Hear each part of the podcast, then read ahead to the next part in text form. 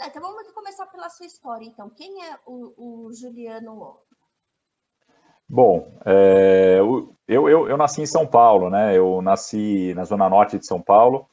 É, eu, eu, sou descendente de japonês, de italiano e português, né? Então sou aquela mistura básica do Brasil, né?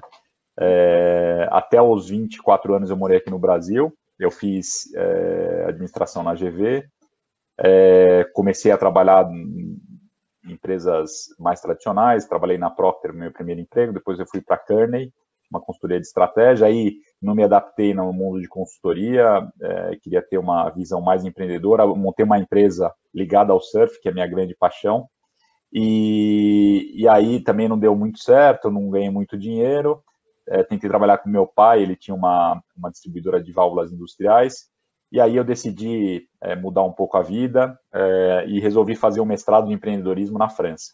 Eu, eu arrastava um, o francês, né? E aí eu, eu comecei a, a pesquisar, achei três cursos bacanas, aí postulei, escolhi o que, que era mais interessante. Eu fui fazer esse mestrado de um ano na França. E lá continuei buscando oportunidades de negócio, não achei e comecei a procurar emprego. E foi lá que eu comecei a, a procurar e encontrei a Sangoban. É, e eu comecei a trabalhar na Sangoban é, em 2001 lá na França. Então, eu comecei lá na França, eu não conhecia Saint-Gobain. Então, né? Não, mais, 2001, na ah, verdade. 2001, sim. Nossa, quase 20 anos. É, e aí eu, eu continuei, é, continuei na França até 2009. Né, a minha, na, na época, a minha esposa é, também foi para lá logo depois é, que eu achei que eu encontrei um emprego. Meus dois filhos nasceram lá. E eu fiz uma carreira é, bastante rápida lá na França. Eu, eu tive a oportunidade de morar na Espanha seis meses, na Itália seis meses, depois eu me estabeleci realmente na França, é, onde eu fiquei a, até 2009. Então, fiquei de 2000 até 2009, nove anos lá, completos. E, e lá eu... Fora, o que, que te agregou de conhecimento que você trouxe hoje para cá, para o Brasil?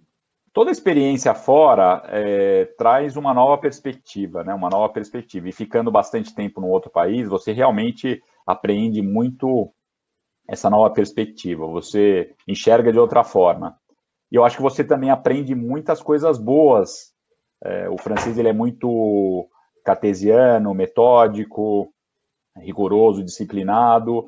É, ele é, ele tem um senso no, no meu caso, de varejo, né, de comércio muito forte, o varejo francês é muito desenvolvido, e eu desenvolvi minha carreira lá no varejo é, desde 2001 até 2009, e foi e foi, né, eu, eu, eu, assumi minha primeira empresa, né, como CEO aos 32 anos, então eu, te, eu, eu devo muito à França, e logicamente também eu devo muito à França porque meus dois filhos nasceram lá, uhum. então foi uma perspectiva muito boa. Mas eu também eu acho que morar fora também traz uma perspectiva diferente sobre o nosso país. Né? A gente consegue enxergar muito melhor é, as, as qualidades do nosso país, às vezes os defeitos, e isso é uma riqueza muito grande. E eu acho que todo mundo deveria ter uma, uma, uma experiência nesse sentido, de poder viver fora.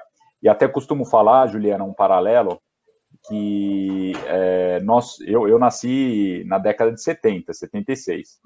Então, eu não sou uma geração X, não sou uma geração Z, então eu não sou um nativo digital. Eu costumo dizer que eu sou um imigrante digital. Eu nasci num mundo ainda analógico, demorei para ter internet, e aí é, eu faço esse processo que eu fiz na França hoje no mundo digital.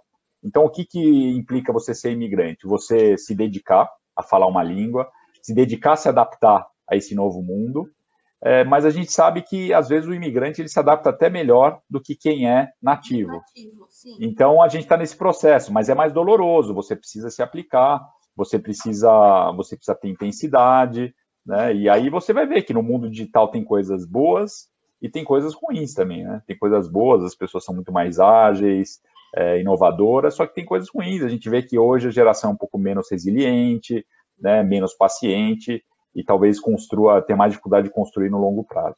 Uhum. Você falou da questão do, do digital, né? Que você nasceu no mundo analógico. E você acabou de promover, vocês acabaram de colocar né, o digital como prioridade de ação dentro da Telha Norte, né? Como que você deu esse processo, Juliano? Bom, o processo, eu, eu assumi, depois que eu voltei para o Brasil, eu trabalhei seis anos na, na Telha Norte. Em que ano? 2009. E eu fui direto para a Granja Viana. É, meu irmão morava na, na Granja, eu, eu, tinha comprado um terreno, construí minha casa é, na Granja Viana, e, e aí eu, eu entrei na Telha Norte como diretor de venda e operações, eu fiz um downgrade para poder voltar para o Brasil, porque era uma decisão pessoal, e eu fiquei seis anos como diretor de, de operações e vendas, depois diretor comercial e marketing, é, e aí eu fui para um outro negócio e voltei há três anos como CEO. E quando eu voltei, eu voltei com, com uma missão muito específica, que era fazer a transformação da organização, e inclusive a transformação digital. Então, isso aconteceu há três anos atrás, é, e aí, a partir daí, eu comecei um plano bastante ambicioso, que eu chamei um novo norte, né? É um novo norte para a Telha Norte, era um trocadilho, Uhum. E aí a gente começou a trabalhar todos os fundamentos dessa transformação, começando pela parte mais importante, que é a parte cultural. A parte cultural de saber onde que a gente estava naquele momento e para onde a gente queria ir. É, a gente repensou o nosso propósito, que hoje é facilitar a obra para aumentar o prazer de sonhar, construir e curtir a casa, que é um propósito bastante ambicioso, né? Você sabe que obra é, é sempre muito complicada, né? Então facilitar a obra. A gente reforçou os valores e, e troquei muita gente e muito, muito a governança da empresa. Reformei as sedes, tirei todas as paredes, enfim, comecei realmente um trabalho fundamental de mudança cultural e mudança digital. E aí a gente começou a trabalhar nas lojas, né, de reforma das lojas, é, começamos a trabalhar num plano de melhoria do digital, do e-commerce, do aplicativo, dos canais virtuais como o telefone. É, nós começamos a trabalhar a interação entre os canais, que é o clique retira, um drive-thru. E, e, aí a gente mudou também a marca, trazendo uma marca um pouco mais digital, mais moderna, é, e trabalhando sempre na assistência, né, no treinamento dos nossos vendedores, que é uma parte fundamental. E aí, logicamente. Nesse processo, né? Isso, aí, logicamente, três anos, e a gente sabe que isso não acontece do dia para a noite. Só que veio a pandemia. Sim, e a gente e viu que. A... Dia, pronto, teve que Exatamente. Aí, na, na pandemia, o que aconteceu? Primeiro, de um lado, os consumidores ficaram mais abertos ao digital, porque não podia ir nas lojas, em geral, eles começaram a pedir iFood, é, a, a, pedir nos e-commerce das empresas, é, começaram a fazer tudo digitalmente, usar o banco, fazer treinamento. Então, teve essa maior demanda e abertura dos consumidores, que é uma coisa que leva tempo. Mas aqui na pandemia se acelerou. Por outro lado, as empresas também elas tiveram restrições. Muitas empresas, não foi muito o nosso caso, mas muitas empresas não puderam abrir as lojas, por exemplo. Então tiveram que se adaptar rapidamente a isso. Então eu costumo dizer que o digital estava na boca de todo dirigente de empresa antes da pandemia, como prioridade. Aí eu falo prioridade de ideias. E aí, a partir da pandemia, virou uma prioridade de ação.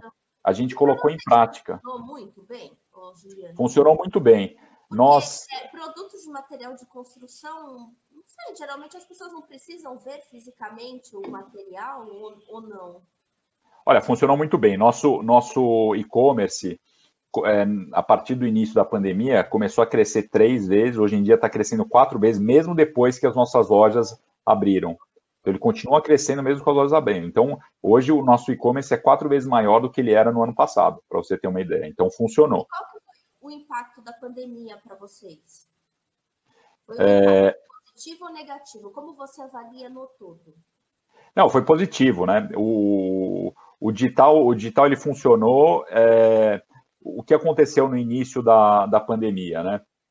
É, as pessoas, as pessoas é, realmente ficaram assustadas e elas começaram a. E, e, a gente sabia que poderia ter muitas consequências econômicas, então elas não estavam comprando muita coisa. Para nós, no início, a gente ficou 15 dias fechado, porque nossa atividade não foi considerada essencial, e depois, é, depois de 15 dias, a gente abriu e, e teve as lojas abertas até agora. O problema é que no início as pessoas não estavam comprando nada de reforma e construção, né? E é só voltar um pontinho na pergunta que você fez que eu não tive é, a oportunidade de responder na, o digital, na verdade, é, as pessoas precisam ver normalmente alguns produtos para comprar. Né? Por exemplo, a cerâmica é um produto que as pessoas gostam de comprar, de ver antes de comprar. Só que muitas vezes é, eles, eles veem o produto na loja e eles compram online. E tem muitos produtos de construção que eles não precisam ver. Então, eu costumo dizer que as jornadas são híbridas, as jornadas são híbridas de, de, de, de consumo, né? elas, não, elas não acontecem de forma linear. É, e muitas vezes acontecem diversas pesquisas, diversas consultas antes de finalizar, como é o caso dos produtos de acabamento, como a cerâmica, né? Mas, enfim, voltando aqui para outra pergunta. É, aí as pessoas começaram a consumir é, muito produtos de acabamento, de, de manutenção, porque elas estavam ficando mais em casa.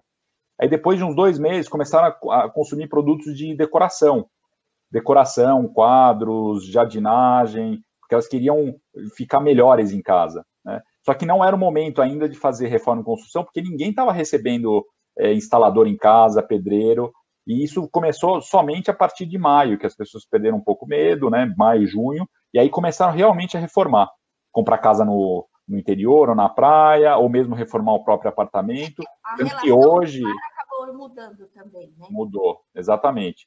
E aí essa relação começou a mudar. No, no início era só uma questão de manutenção, e eles começaram a enxergar a casa de uma forma diferente, porque todo mundo estava trabalhando em casa, todo mundo estava fazendo escola em casa, todo mundo fazendo eh, academia em casa. Então, precisou readaptar todos os espaços para que eles conseguissem conviver. Né? Antigamente, a gente passava três horas é, durante o dia em casa, hoje em dia a gente passa 12 horas e todas as pessoas ao mesmo tempo. Então você precisa reformar.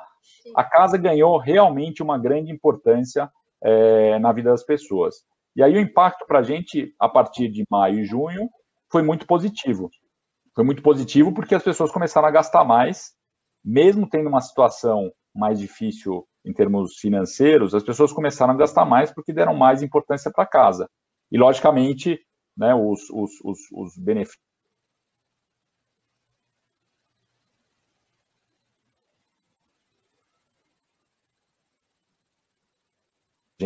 A, a casa da, das pessoas, né? Então isso foi muito positivo. E quais são as perspectivas para 2021? As perspectivas são incertas, para ser bem sincero. O que, eu, o que eu espero é que o primeiro, o primeiro trimestre vai ser ainda um bom trimestre para nós, porque muitas pessoas ainda estão fazendo reformas em casa. A partir do segundo trimestre, eu acho que a situação começa a se complicar. Se complicar, não vão ter mais as ajudas do governo, porque o governo está com uma dívida pública enorme. É, o, o, desemprego está aumentando já e vai se intensificar, infelizmente, é, essa é a perspectiva.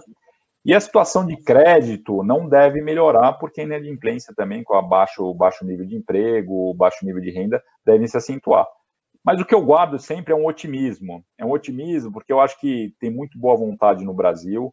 Eu acho que tem uma equipe econômica que tem feito bons progressos. Agora vamos esperar que eles consigam executar as reformas, principalmente tributária e administrativa, para reduzir o peso do governo, para conseguir investir mais na economia.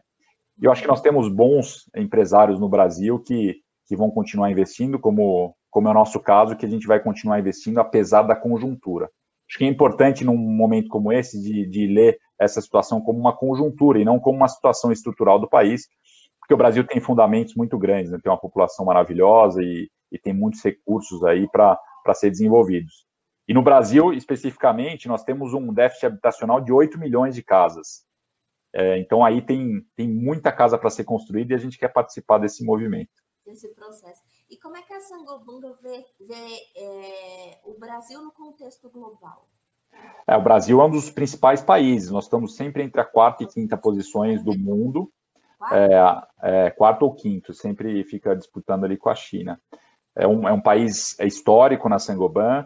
É, a Sangoban tem 355 anos, mas a Sangoban no Brasil tem mais de 80 anos. É um, é um, a Sangoban está muito implantada no Brasil desde o início do século XX. É. E então é um país muito importante. É, a Sangoban continua investindo muito. Nós temos aqui no Brasil todas as atividades do Grupo Sangoban representadas no Brasil. É um dos únicos países, é, tirando a França, que, que tem todas essas atividades implantadas. Quais Nós já temos aqui. Oi? Quais são essas atividades? As atividades são. É, nós temos, nós temos aproximadamente 20, 20 empresas no Brasil. Né? As principais atividades são a Quartzolite, a Brasilite, é, a Isovera, a Placo, as lixas Norton, nós temos a Sangoban Vidros, nós temos a Telha Norte, né, a Tumeleiro, enfim, é, a Sangoban Canalização, Sangoban Plástico, Sangoban Refratários, é uma infinidade de atividades e, e realmente aqui no Brasil nós conseguimos criar um time de executivos brasileiros, nós devemos, devemos ter no total uh, três ou quatro franceses dentre mais de 10 mil colaboradores. Então é um grupo é um grupo que está estabelecido no Brasil e vai continuar investindo nos próximos anos. E o Sangoban tem uma história interessante, né? Foi ajudou na é, do Palácio de Versalhes, né? Exatamente. A Sangoban, a origem dela tá é, data de 1655, quando Luís XIV, que era o rei Sol, ele quis fazer uma sala de espelhos é, no Palácio de Versalhes. Quem, quem viu a, a, série Versalhes vai conseguir identificar que fosse refletisse esse, essa luz, esse sol do reinado do Luís XIV. E aí ele encomendou para Colbert, que era o ministro da Economia da época, que é, montasse uma empresa para fazer isso. E aí surgiu a Sangoban, que foi buscar a expertise de vidros lá em Veneza, que até hoje é uma referência, e aí né, se desenvolveu no vidro e durante séculos aí ficou somente no vidro, mas a partir do século XX, principalmente, diversificou e hoje é uma empresa muito focada, ainda tem atividade de vidro, nós somos o líder mundial, nós somos o líder mundial, e uh, se focou muito no material de construção. É, tanto na fabricação, com essas empresas que eu falei, Quartzolite, Brasilite, Isover, como também na distribuição e varejo, que é o caso da Telhanorte no Brasil e, e tantas outras na, na, na Europa, principalmente. Você tem números mundiais também, Juliano? Tenho, depois eu posso te passar. A, a Sangoban é uma empresa que fatura 40, 40 bilhões de euros. Nós somos aproximadamente 170 é, mil funcionários. É, estamos presentes em 68 países. Então, basicamente, metade do faturamento se refere à indústria e metade do faturamento se refere à distribuição e varejo, principalmente de materiais de construção. E no mundo todo aconteceu esse movimento também de mudar a relação com o lar? Mudou, mudou sim. É, tivemos uma no mundo inteiro. É, talvez no Brasil, no Brasil tenha sido um pouco, eu não tenho dados para afirmar isso, mas isso daí é conhecendo os dois países. É, no Brasil, a gente tem uma carência muito grande nas casas, principalmente da classe, da classe média para baixo. Né? É, então, o auxílio emergencial ele teve uma, um, um, acho que um impulso muito grande no Brasil que não teve na França. Né? Não teve um programa tão forte de ajuda à população carente como teve no Brasil. Então, acho que isso ajudou a impulsionar um pouco mais do que impulsionou, por exemplo, nos países da Europa. Mas, de fato, todos construíram muito durante esse período. Todos construíram muito durante esse período. Acho que uma coisa interessante para falar da Sangoban, a Sangoban hoje é uma empresa que está totalmente inscrita nessa, é, nessa nova onda de sustentabilidade, porque nosso objetivo é fornecer materiais para que as construções sejam mais econômicas de energia, que a gente tenha menos impacto no meio ambiente. Porque você sabe, né, quando a gente coloca uma lã de vidro numa parede, a gente deixa o ambiente muito mais estável em termos de temperatura, umidade, do que se a gente não colocar. Então, a gente economiza energia, não precisa colocar ar-condicionado, né, enfim, é, aquecedor no, no, inverno. Então, é, é um movimento mundial aí da, da Sangoban que a gente no Brasil, logicamente, segue. Uhum, interessante. E o que, que você aprendeu com essa crise? Você, como um, um CEO, o que, que é essa, essa crise agora da pandemia? A gente que no Brasil já vinha saindo de outra crise, né, desde 2014. É, que, que você aprendeu com esse, com esse momento? O que tudo isso te ensinou? Eu acho que a gente está acostumado no Brasil com crise, mas essa crise foi brava, né? É, acho que a crise ensina que a gente controla bem menos do que a gente acha. Então a gente tem muito menos controle sobre os parâmetros aí da vida do que a gente acha que controla no dia a dia numa situação normal. Então isso provou de uma forma muito é, muito brutal até, né, uma, bem agressiva que a gente não controla. Mostrou também que é, a gente precisa estar sempre preparado. É, e um exemplo disso é, por exemplo, o caixa da empresa. É, isso mostra que a gente nunca pode estar extremamente endividado. Né? Quando a gente está endividado, e acho que isso é, a gente não pode é, operar muito no limite, porque situações dessas, principalmente no Brasil, acontecem. A gente, no ponto de vista pessoal e profissional, a gente não pode estar endividado, porque acontece uma crise dessa, a gente não tem recurso para sobreviver algumas semanas. E graças a Deus, no nosso caso, a gente está muito bem preparado em termos de caixa, a gente tomou as medidas imediatas. É, então, isso aí é o segundo aprendizado. Eu acho que a outra coisa é que, numa crise, acho que é muito importante a gente se aproximar das pessoas e da raiz das coisas, da base do consumidor. E, e eu acho que a grande aprendizado dessa pandemia para mim é a empatia. Eu sempre fui uma pessoa muito próxima dos meus colaboradores, né, é, muito aberta, e eu reforcei isso ainda mais durante a pandemia. Por que, que a gente precisa fazer isso? Lives, né? Exatamente. Por que, que a gente precisa a gente precisa fazer isso? A gente precisa fazer isso primeiro para sentir quais são os, os, problemas reais que as pessoas estão sentindo, tanto os nossos clientes como os nossos colaboradores. E a partir daí, a gente precisa contextualizar o que está acontecendo, porque eu não sei se você lembra, mas aquela questão da gripezinha era muito latente no início. Presidente falando isso, e aí outros falando, não, é o fim do mundo. Tá bom, mas onde a gente está? Né, aquela briga da mídia com, com os políticos. E aí foi muito importante, nesse momento, contextualizar a tempestade que a gente estava enfrentando. Então, eu assumi esse papel. Então, desde o dia 27 de março até hoje, e não deve vai parar, toda semana eu tenho uma live com 100% dos colaboradores é, tentando, em, em, primeiro lugar, ouvi-los. Então, a gente faz essa live para pegar todas as perguntas, comentários, sugestões que eles têm, e depois contextualizar o que está acontecendo. E a partir desse contexto, onde a gente mostra os problemas que a gente vai enfrentar, a gente começar a direcionar e falar assim: ó, o nosso barco nessa tempestade, ele está indo nessa direção com esses equipamentos e com todos esses recursos. Então, esse foi um aprendizado muito grande que a gente precisa se aproximar e a gente precisa realmente ter uma comunicação direta e intensa com a base. É fundamental, não dá para ter filtros nesse momento. E isso mostrou um resultado incrível, porque você sente na hora o engajamento dos funcionários, a segurança que eles partem, e logicamente eles vão fazer um melhor trabalho. Então foi um grande aprendizado que a gente que a gente teve, é, que a gente já tinha essa noção, mas aqui a gente conseguiu realmente aplicar e, e, e eu acho que acho que melhorar bastante nesse sentido, Juliana. Uhum. E você também fala, né, que a pandemia também é, fez com que as empresas tivesse não só foco na venda, né, mas fez olhar para o cliente, o cliente no centro, né? O cliente, ele é a peça mais importante de qualquer negócio? Olha, ele certamente tem um papel muito grande, né? Eu acho que gente, né, os, os, os, os autores sempre dizem, ah, o cliente é rei. Eu acho que o cliente não é rei, mas o cliente é um dos, dos stakeholders, né, um dos participantes da, do jogo mais importantes. Mas não é só o cliente, né? O cliente, então, começando pelo cliente, eu acho que o cliente ele é fundamental, porque sem o cliente a gente não sobrevive. Né? O cliente que paga o nosso salário, o cliente que faz rodar a máquina. É, e eu costumo dizer que muitas vezes a gente fala que é focado em cliente, mas a gente é focado em venda, né? A gente quer empurrar o que a gente produz, a gente tem os nossos interesses e não olha o interesse do cliente. Focar no cliente é olhar, em primeiro lugar, no interesse do cliente. O interesse não o interesse econômico, mas o interesse da necessidade, da dor ou do desejo do cliente. E essa pandemia também foi um dos aprendizados, mostrou para a gente que é, a gente muitas vezes não enxerga a dor, a necessidade ou o desejo dos nossos clientes. A gente tem um filtro muito grande. E com a pandemia a gente conseguiu, isso aí ficou escancarado. A pandemia serviu para iluminar muitas coisas, inclusive esse, esse cliente aqui. E eu costumo dizer o seguinte, que ter essa empatia com o cliente é a maior é o maior combustível para a inovação que a gente possa ter. Então, a empatia, para mim, é o maior combustível para a inovação.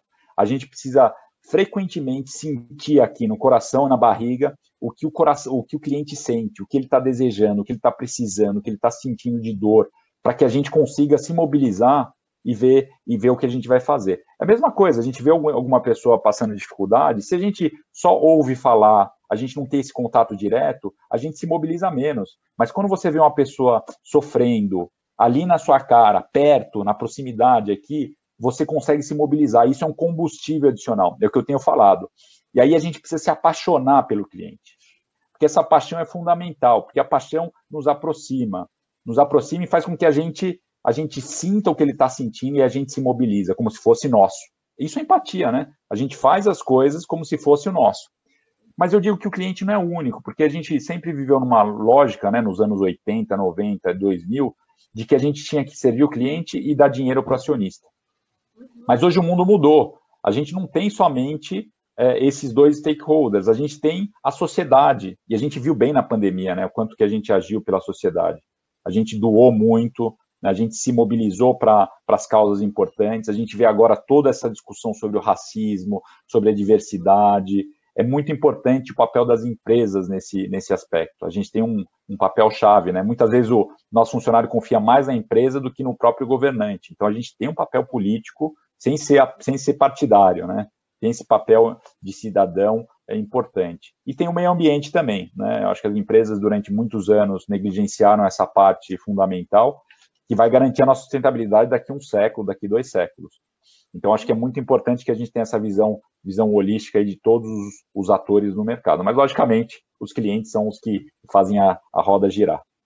Ah, com certeza. Né? E numa das suas declarações, você disse que daqui a 10 anos a gente teria lojas menores, né, com uma redução no número de prateleiras, e que seria uma nova experiência para o consumidor, né? Que ele pode ir à loja física, ver o produto e comprar no online e retirar no drive-thru, né? Ou no centro de distribuição.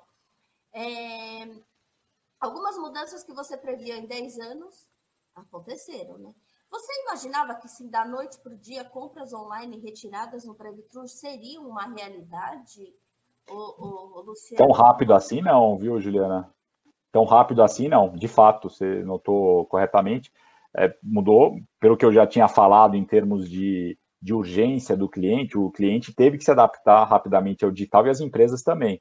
Então, isso acelerou e o que é interessante, nós já estamos há nove meses na pandemia. E os hábitos, eles, eles, eles são formados, dizem, né, a partir de dois meses. Então, acho que os hábitos foram formados. Quem pedia somente é, comida né, pelo telefone, agora vai pedir pelo iFood, pelo Rap, por exemplo. E, e esse hábito ficou. A gente vai pedir mais delivery. Eu acho que vai ficar.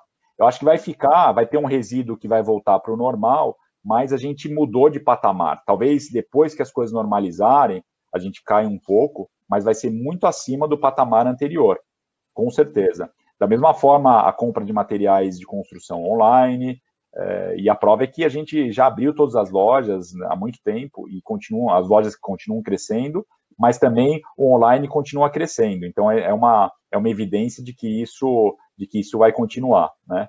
É, agora, é, a gente não imaginava isso. Eu imaginava que ia ser um processo paulatino e eu acho que, de certa forma, isso ajudou bastante o nosso processo de transformação. Porque para quem estava se preparando para isso, foi muito bom. Para quem não estava se preparando e não tinha as bases para isso, acho que vai ser mais traumático. Mas, no geral, para o mercado, para a satisfação dos clientes, para o desenvolvimento econômico, vai ser muito melhor. Acho que foi positivo nesse sentido. Logicamente, a gente lamenta muito as perdas que aconteceram para que isso acontecesse, mas a gente também tem que olhar os lados positivos do que das, das nossas crises também. É, mesmo porque a gente tem muita empresa ainda pegada com os modelos mais tradicionais, né? São difíceis romper esses modelos, né? Então, provavelmente, a gente não sabe se essas outras empresas vão conseguir sobreviver, né? É, o, e... eu, eu sempre digo, Juliana, desculpe te, te, cortar, mas eu sempre digo que as necessidades do cliente é, não esperam é, a, nossa, a nossa incompetência, entendeu? Eles não é, eles, eles, eles precisam de alguma coisa nesse momento e, e, as empresas lentas que não se adaptam, elas têm tendência a perder relevância. É, as necessidades dos clientes não esperam. E o que, o que é mais desafiador hoje em dia é que se o cliente não tem uma alternativa, por exemplo, numa loja de materiais de construção, ele vai ter uma alternativa num aplicativo como a RAP, por exemplo, é, que vai fornecer material de construção de alguma loja em algum lugar do Brasil. É, hoje a gente fala muito da experiência líquida, né? Que o, o cliente já testou o que, que é uma boa experiência no Uber, no Rap, no iFood, e ele espera a mesma coisa do material de construção. Então, as empresas de materiais de construção, que são o setor mais tradicional, é, não podem se dar o luxo de esperar, porque antes a gente esperava o cliente dentro da loja física nossa. Ele ia pegar, a gente tinha uma loja bonita, não, ele vai vir aqui porque a gente tem uma loja bonita. Não é mais verdade. Hoje, com um clique, o cliente já mudou de fornecedor e as opções são múltiplas. Eu sempre digo, digo para o meu pessoal o seguinte: se você não pensar nos problemas a resolver para o seu cliente, vai ter alguma startup em algum lugar do mundo, não é só do Brasil, que vai ver onde você não está atendendo bem e vai tentar resolver e vai roubar o seu cliente. Vai roubar, não. Ele vai conquistar o seu cliente e você vai perder ele. E é muito caro hoje em dia conquistar novos clientes. Você entrou num assunto, você citou as startups, e você já deu uma declaração que, por maiores que sejam, as empresas precisam ter mentalidade de startup, né? Exatamente. É, nós, nós, temos uma colaboração muito ativa com as startups. Nós, a Sangoban é, é mantenedora do Cubo do Itaú, né, que é aquele ecossistema de startups é, referência no Brasil, ah, desde 2015. Eu participei desse processo inicial, quando eu estava na outra empresa da Sangoban, e hoje em dia nós temos uma relação muito próxima. Nós fazemos processo de aceleração, nós temos um programa interno de intraempreendedorismo que os nossos funcionários podem criar uma solução e se der certo eles podem sair da empresa e a gente paga o salário. Enfim, a gente tem várias é, parcerias, por exemplo, a gente fez um programa de aceleração e a gente trouxe para dentro de casa o arquiteto de bolso, que é uma solução para fazer um 3D é, virtual em duas horas de qualquer ambiente da sua casa. Então, é, eu, eu acho que as startups, elas resolvem problemas muito específicos de uma forma muito ágil.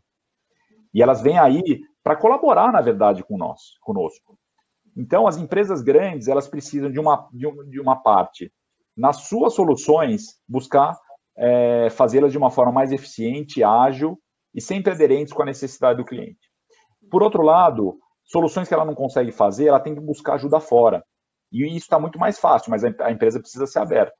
A colaboração, é, a colaboração com, com empresas de fora, que é a, a inovação aberta, é a tendência. Nós não conseguimos fazer tudo, então nós temos que fazer parceria com outras empresas ou com outras startups para focar em alguns algumas necessidades e fazer isso de uma forma ágil, porque, como eu disse, o consumidor não espera hoje né, que, a, que as empresas se adaptem para atender as necessidades, porque tem muitas alternativas é, no mercado. Então, as empresas que não tiverem essa mentalidade vão perder relevância e, ao longo do tempo, podem até desaparecer. Uhum. Uma outra coisa também, uma revolução também, é a questão do autosserviço em lojas de material de construção. Né? Também foi uma grande revolução para o segmento. Né? Como é que a gente pode enxergar o futuro, hum, enxergar como futuros diferenciais no atendimento na loja ou no ambiente digital? Dessa questão Olha, do é, você sabe que o autosserviço foi uma criação da França, né? é, por isso que eu até falei aqui no início que os, os varejistas franceses são muito é, é, bem conceituados, e realmente lá atrás, no alimentar, foi um, uma revolução, e quando veio para a construção também foi uma revolução muito grande o autosserviço os clientes poderem ir, pegar o produto e ir embora. A construção é um pouco diferente do alimentar, porque alimentar tem uma recorrência, a construção não tem uma recorrência, a não ser para os profissionais, mas para o cliente final, a gente faz uma obra grande duas, três, quatro vezes na vida, né? e depois a gente não faz durante a maior parte do tempo. Então, você nesse processo, você precisa ter uma assistência maior. Então, o, auto, o autosserviço do, da construção sempre foi um autosserviço assistido, seja pelo merchandising, que ajuda a entender melhor qual o tipo de produto que precisa levar, porque é muito técnico. Você precisa saber, por exemplo, qual tipo de sifão você coloca na sua, na sua, na sua pia, você precisa saber exatamente qual é o tipo de prego que você precisa para pendurar um quadro, etc, etc. Então, esse autosserviço sempre foi assistido, mas eh, foi um autosserviço grande. Na, na, nas nossas operações de home center, o autosserviço é a maior parte do faturamento das nossas lojas. Mas a gente tem uma assistência muito forte. Os nossos vendedores acabam passando, a gente tem aproximadamente 80% da nossa venda que passa por um vendedor em algum momento. Então a venda assistida é muito forte, muito mais do que outros segmentos de varejo que são recorrentes. O que eu acho que já acontece e vai acontecer cada vez mais.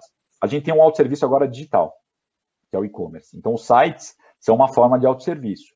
E ali também pode ser assistido, porque ele tem todas as informações do produto, tem a possibilidade de chamar por WhatsApp e durante a pandemia a gente colocou a videochamada também como uma alternativa em algumas lojas. Você pode fazer a videochamada e chama. E o que, o que deve acontecer é, nos próximos anos é melhorar cada vez mais as informações, tanto no ponto de venda físico como digital, com mais benefícios, comparações, fotos, vídeos, e ao mesmo tempo dar a possibilidade ao cliente de ter essa interação humana, porque é muito importante no período, na, na no processo de reforma. Nós, como consumidores finais, somos leigos em construção, na maioria dos casos. E a gente precisa ter essa. E o brasileiro, em específico, gosta dessa, dessa, dessa, de ter essa segurança com um profissional, com um vendedor. Eu costumo dizer que os nossos vendedores têm um papel muito importante, que é o papel de educador da construção e psicólogo da construção. Educador, porque precisa educar as pessoas que não estão fazendo reforma o tempo todo, e psicólogo, porque a gente tem muito problema durante as obras, né? Problemas em casa, problema de orçamento, problema com pedreiro, problema, enfim, né, diversos. Então, a gente tem um papel. Eu acho que a assistência vai continuar sendo um pilar importante no nosso segmento. O mix de produto que vocês oferecem, o que, que é o campeão em vendas para vocês? É, no nosso caso específico, não é a mesma coisa para os outros. É, no nosso caso específico, nós vendemos mais produtos de acabamento.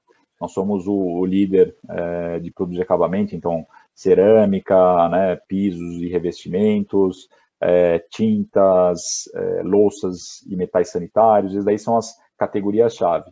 E, e, e, recentemente nós estamos é, investindo muito, que não era o caso antes de três anos atrás, em artigos de decoração, organização da casa e, e, bem recentemente jardinagem. Nós devemos, a partir de agora, é, vender muito mais artigos de jardinagem, porque a gente considera que a gente precisa servir toda a missão, não somente o acabamento, mas até o final da casa, inclusive para trazer mais recorrência para os nossos clientes, né, porque eles voltem mais vezes para ver as novidades é, que estão na Telhanorte, na Tumeleira.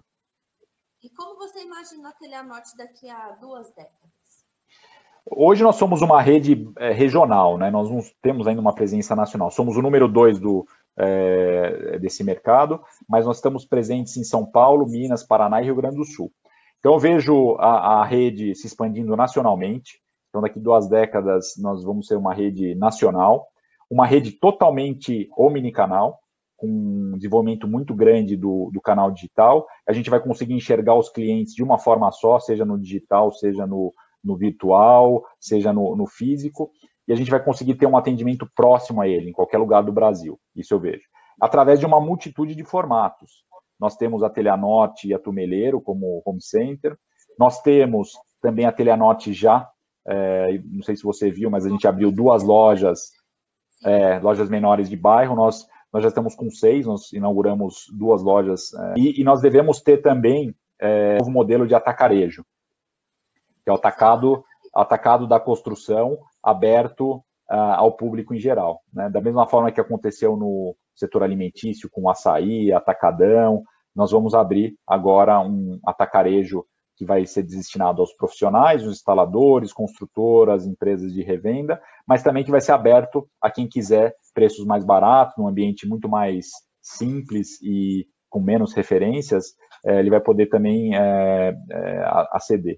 E, logicamente, uma presença muito grande no, no, no digital, com nossos sites, com nossos aplicativos, né, com venda para o WhatsApp, enfim, uma empresa diferente, e sempre uma empresa com, com um viés, é, e a gente costuma dizer que através disso, né, dando essa assistência, a solução completa, nós queremos ser realmente o home center inteligente, né, que ofereça a solução completa para quem precisa de ajuda, para que a gente consiga cumprir esse nosso propósito, de facilitar a obra, é, para o cliente, para ele poder sonhar, curtir e, e, construir a casa com prazer. Né? Esse é o nosso, é o nosso principal objetivo. E contribuindo é, com o desenvolvimento da sociedade. Né? Eu, eu, tenho uma visão muito, é, muito, é, muito forte de que a gente tem uma missão social e ambiental também nos nossos negócios. Então, nós vamos desenvolver muito o nosso, o nosso é, plano de, de, redução das pegadas de carbono que nós temos. A Sangoba tem um objetivo de, de zerar é, o impacto do carbono nas suas operações até 2050. Né, por ser uma indústria e um distribuidor, é um objetivo muito ambicioso. Então, daqui a duas décadas, a gente vai estar muito próximo de zerar as nossas pegadas de carbono é, no planeta. Interessante. Vocês também trabalham com franquias ou não? É tudo rede própria? Tudo rede própria. Tudo rede própria. É tudo Entrar no mercado de franquias ainda não está no radar. não, não está no, não tá nos planos. Eu não digo que, que nunca vai acontecer, mas não está nos nossos planos. Tá. E agora você falou para a gente da questão do surf, né? Que você era um apaixonado, você tentou montar um negócio de surf e não deu certo. E você foi para um ramo completamente diferente, né? Para o mercado da construção. É, o que, que o surf significa para você e de que forma que o que você aprendeu com o surf você aplica dentro do, do, do mercado da construção? O indoor, né? Porque o surf é, é, outdoor. E o que, que você Exatamente. hoje dentro do indoor? É, o surf, o surf é um esporte, é um esporte lindo de ver, né? Mas é um esporte difícil de aprender. Então, para você aprender o surf, você precisa ter muita resiliência. E, e não só para aprender, né? Muitas vezes você vai no mar, você furar a arrebentação, você é, esperar a onda certa, né? É um esporte cansativo. Então, é um esporte que exige muita resiliência. Né? Quem desiste fácil das coisas não surfa.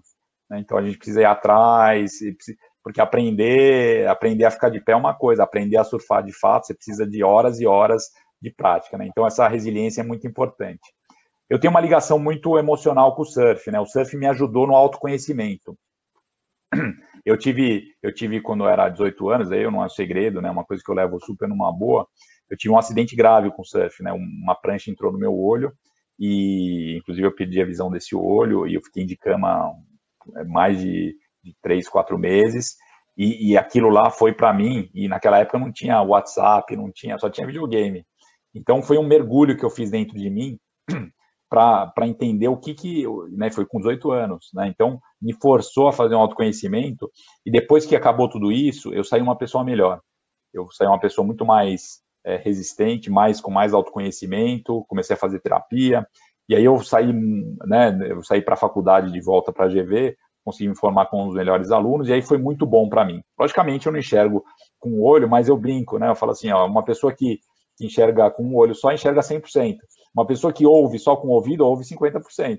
Então, eu estou nessa vantagem aí.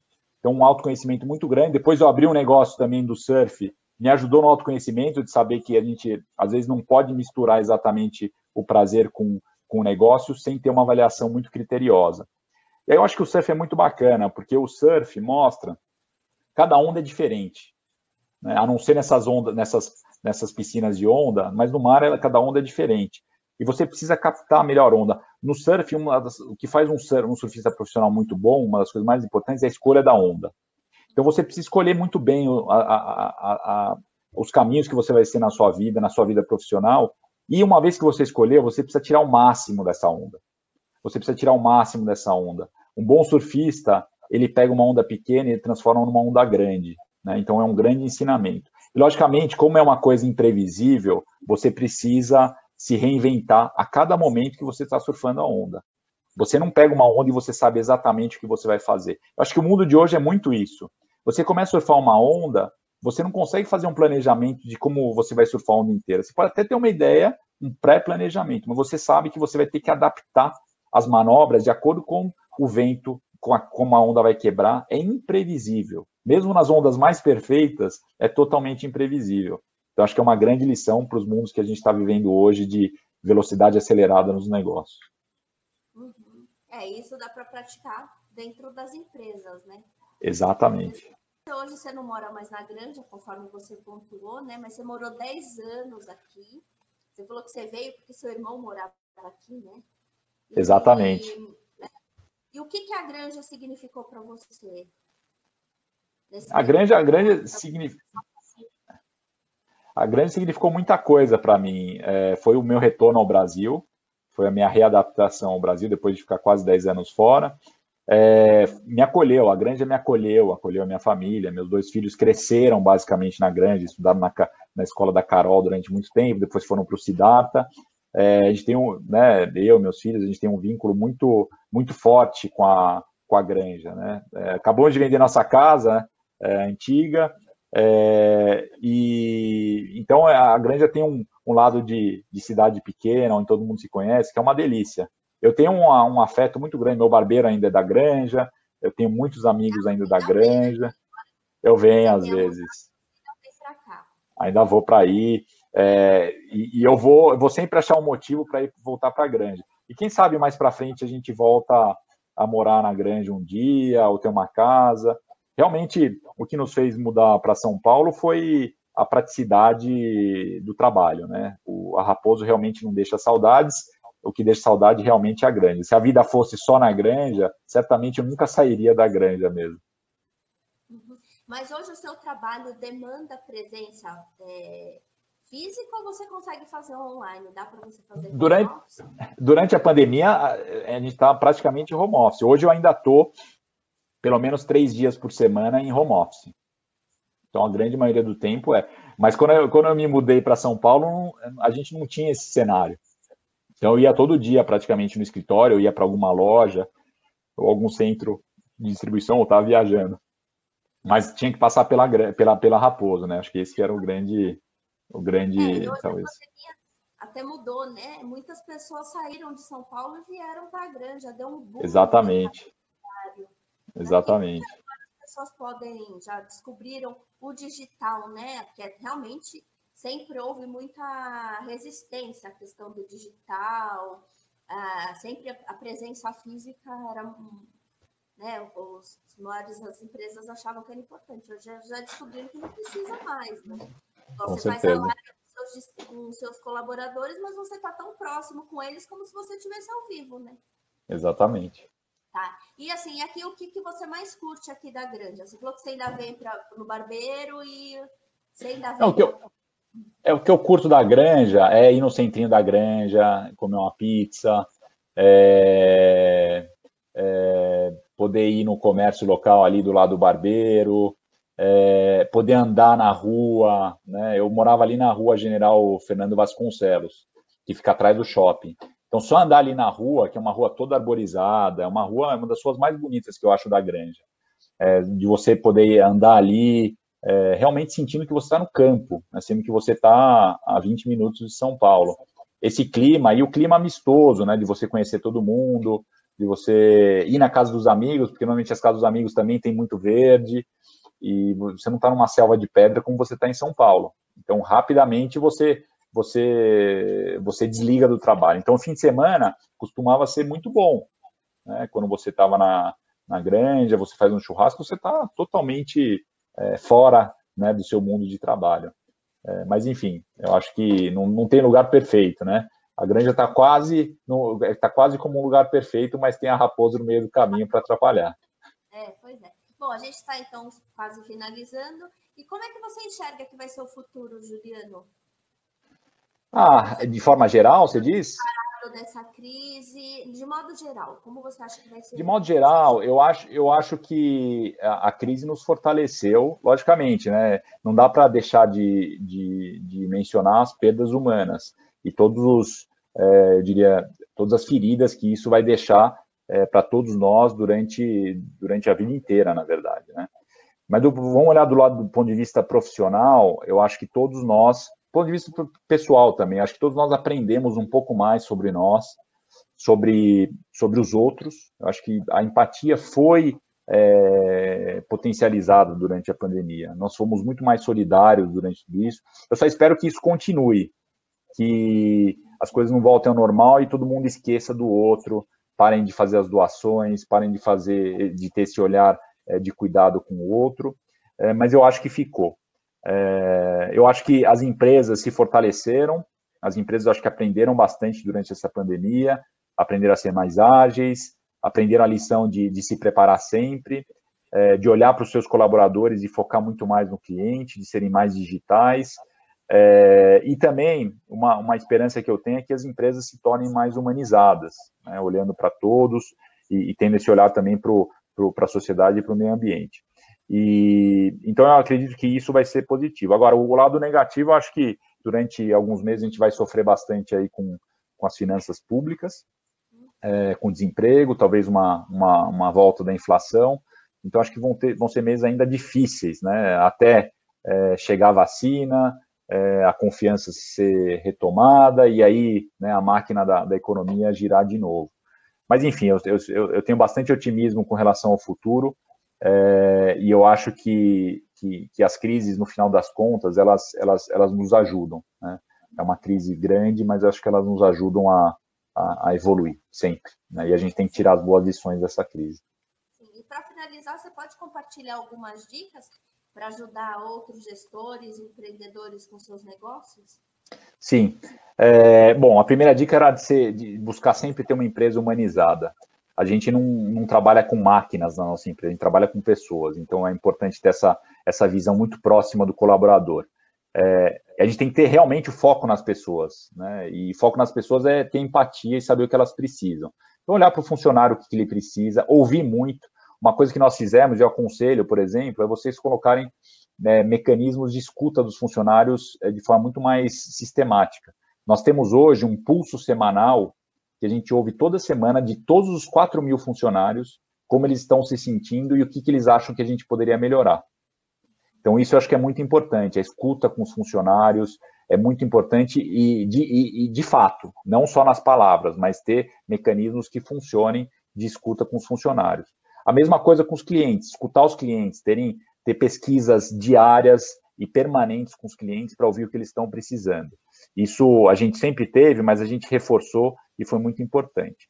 E não dá para esquecer né, que é, essa comunicação né, de você ouvir mais, ela tem que ser retornada também é, quando, no direcionamento. A gente tem que ter uma comunicação mais direta com, a, com, com, com os nossos funcionários, principalmente quem está lá na ponta, quem a gente tem uma distância física maior. A gente precisa ter essa comunicação direta, por isso que a nossa live foi muito importante e a gente vai continuar é, porque isso, isso dá segurança para quem está na ponta e, e, também eu tenho um feedback que é super importante.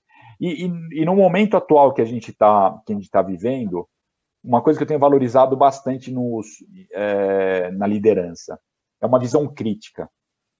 Visão crítica de saber antecipar os cenários, porque se você não tiver essa visão crítica, um concorrente, que por menor que seja, como pode ser uma startup, pode ser uma pessoa, ela vai é, ter essa visão crítica por você e vai capturar, vai conquistar o seu cliente. Então a gente precisa desafiar a liderança, é, fazer com que eles tenham essa visão crítica de onde está o problema que a gente vai precisar resolver. Eu sempre eu gosto de falar o seguinte: a solução ela está muito mais é, em descobrir e formular o problema do que na própria solução. E eu falo para os meus gestores: vocês precisam ser mais problem seekers né, procuradores de problema do que problem solvers, do que resolvedores de problema. Porque uma, às vezes a gente fica brigando para saber qual é o problema que a gente precisa resolver, e no final, quando a gente sabe qual é o problema que precisa resolver, tem um consenso muito maior na solução. E isso eu falo por experiência própria. E eu fico, e já faz bastante tempo que eu falo isso, mas eu, é uma coisa que ainda não está na cabeça das pessoas. Primeiro lugar, identifique o problema que tem que ser resolvido, ele tem que ser relevante. Gaste energia no problema relevante né, numa, numa dor do cliente, numa dor do colaborador, numa dor da sociedade. Identifique bem esse problema. Né? Formule bem ele na sua equipe e depois a solução vai ser automática praticamente. Acho que esse, essa é uma dica que eu tenho falado e que eu acho que serve muito. Né? Então, é, buscar realmente ter foco no cliente e nas pessoas, de fato, servir antes de vender e realmente ter essa visão crítica para a gente realmente achar os problemas relevantes a, a resolver, e logicamente de uma forma ágil, como a gente fez durante essa pandemia. Tem mais alguma coisa que você gostaria de acrescentar, que você acha importante é, mencionar? Eu acho que assim, de, de lembrar, acho frase? que não. É, é, o que a frase que eu gosto mesmo é empatia é, é, é o maior combustível para para inovação. Essa é uma frase que eu gosto bastante. E eu gosto muito de falar que a gente tem que servir antes de vender também, né? E, e, e o foco na, na, nos clientes e não nas vendas, necessariamente, né? Algumas frases que eu gosto de falar. E, e, a questão de, de ser procurador de problema e não, né, de problem seeker e não problem solver. Daí também outra frase que eu, que eu gosto bastante, que tem sido muito útil ultimamente. Uhum. Então, tá bom. Obrigada, viu, Juliano, pela sua disponibilidade nos atender, a consequência. Obrigado, um abraço. Tá Obrigado, um abraço para você também. Tchau, tchau.